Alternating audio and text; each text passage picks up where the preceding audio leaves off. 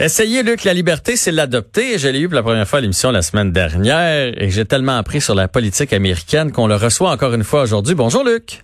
Oui, bonjour. Écoute, j'adopte ton slogan. Allons-y tout de suite parce qu'il y a beaucoup de sujets aujourd'hui du côté des États-Unis avec le livre de la nièce de Donald Trump qui est sorti là aujourd'hui. Ben voilà, livre dont on a devancé finalement la, la sortie. Hein. Il y a eu tout un imbroglio, euh, encore une fois, judiciaire autour de ça. L'équipe du président qui a tenté de, euh, de retarder, voire d'annuler la sortie du, du, livre dont on avait déjà diffusé des, des extraits. Pour les amateurs de chicanes, de familles riches, des, des riches et célèbres, ben on a de quoi se mettre sous la dent. C'est une source de potin. Mais il y a un peu plus que ça dans le livre de la nièce. Et pour le président, ben, c'est deux sujets avec lesquels il aime pas jouer habituellement. Donc, d'un côté, elle, elle est clinicienne. C'est une psychologue qui a étudié et qui fait un portrait psychologique du président qui est assez dramatique, qui est assez intense et qui est négatif. Et de l'autre côté, c'est qu'elle a mis le nez dans les affaires de la famille. Elle a été impliquée, elle, dans le partage euh, des avoirs du père Trump, de Fred Trump.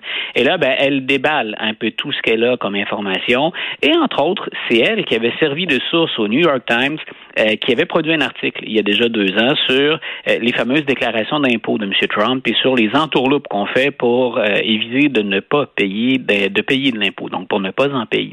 Alors le président, ben, ça joue dans ses affaires personnelles, euh, ça joue sur comment il a acquis sa fortune, comment il a grossi également la, la cagnotte.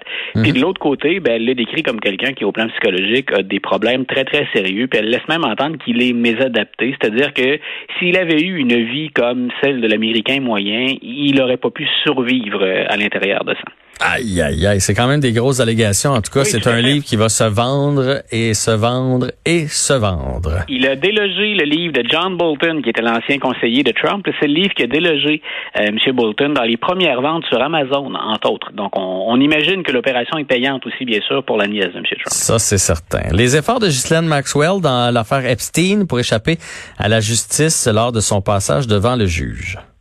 Écoute, ça c'est impressionnant parce que Mme Maxwell, on la cherche. Euh, on la cherche depuis qu'on a procédé à l'arrestation d'Epstein, euh, depuis le procès, la condamnation et depuis, bien entendu, le, fameux suicide en prison.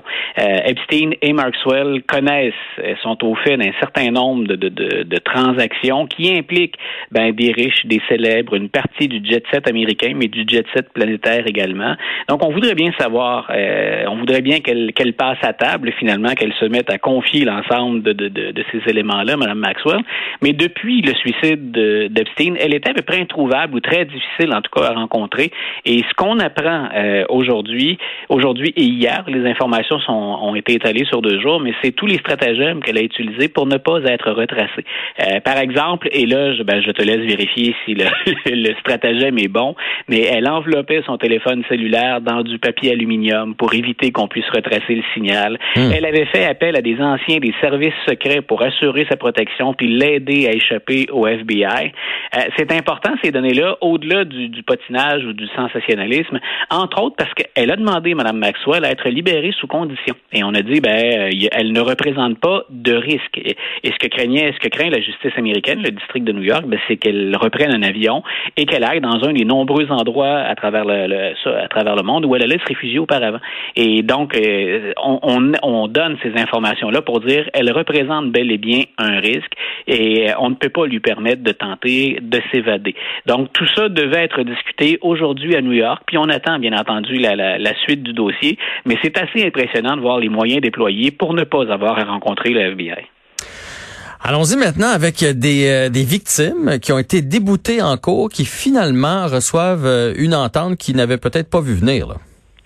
Ben voilà, c'est euh, le, fameux procès d'Harvey Weinstein. On sait que M. Weinstein purge une peine de 23 ans, mais on était parvenu à, un accord à l'amiable sur un dédommagement financier. Et euh, la victime qui est impliquée dans le procès, plus les autres qui ont dénoncé, euh, on semblait être parvenu à une entente de, 19 millions de dollars. Et si certaines des victimes ça, ça, se confiaient qu'elles étaient satisfaites de ce règlement-là, ben, il y en a d'autres qui n'étaient pas contentes, entre autres parce que cette entente, dans cette entente-là, Weinstein Ne reconnaissait absolument rien Hmm. et ne s'excusait de rien. Et ce sont finalement les compagnies d'assurance de Weinstein qui payaient et il n'aurait pas eu, lui, à débourser de sa poche.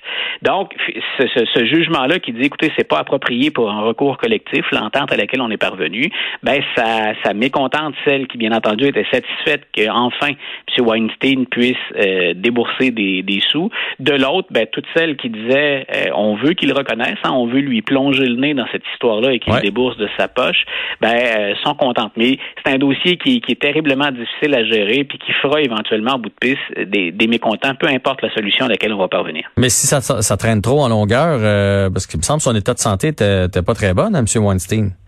Voilà, il y a ce reste que ses intérêts financiers demeurent euh, à portée de la, la- de la justice. là. Donc, on verra. Il n'y a pas que ces, ces compagnies d'assurance, bien entendu, qui couvraient certains frais.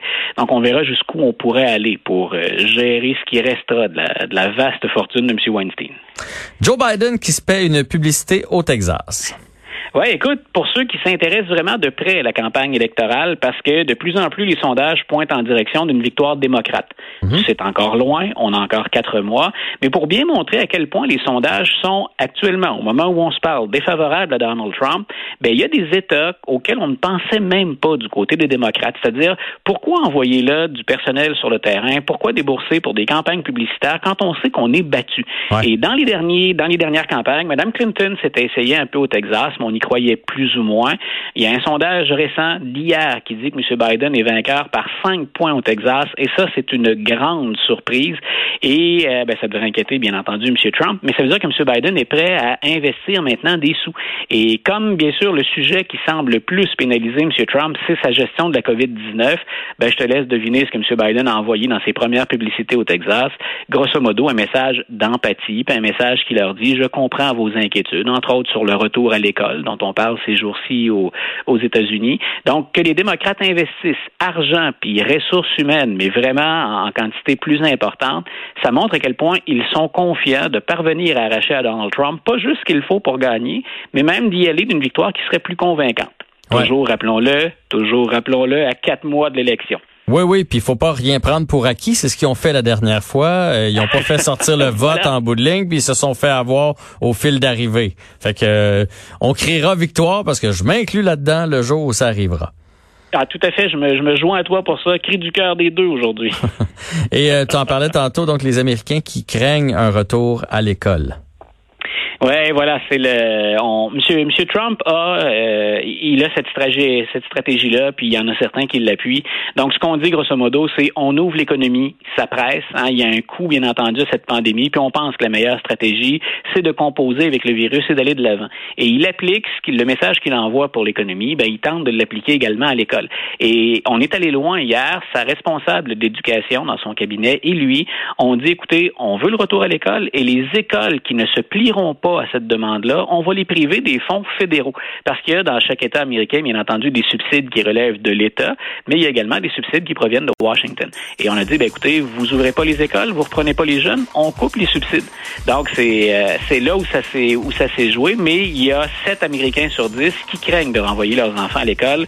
Euh, le sondage est sorti ce matin. Mais ce qu'il y a de rassurant là-dedans, c'est que les Américains ont tellement pas cru dans cette euh, pandémie que là, ils commencent à avoir peur. Puis on l'a vécu au Québec, c'est quand on a peur qu'on applique les consignes. Fait que peut-être... Malheureusement, c'est effectivement souvent le, le- le- le moteur de nos décisions, c'est souvent la peur et la crainte. Ouais, mais au moins, euh, parce que là, je le sais, on est déjà en retard, puis il y a beaucoup de cas aux États-Unis, mais avec la peur, ils vont peut-être euh, appliquer les consignes et réussir à arrêter l'éclosion. Luc, la liberté, un grand plaisir de t'avoir parlé encore aujourd'hui. On te souhaite une belle semaine. Belle semaine à toi aussi, Jean-François. Bye. Bye bye Luc. Euh, donc chronique politique américaine avec Luc euh, La Liberté.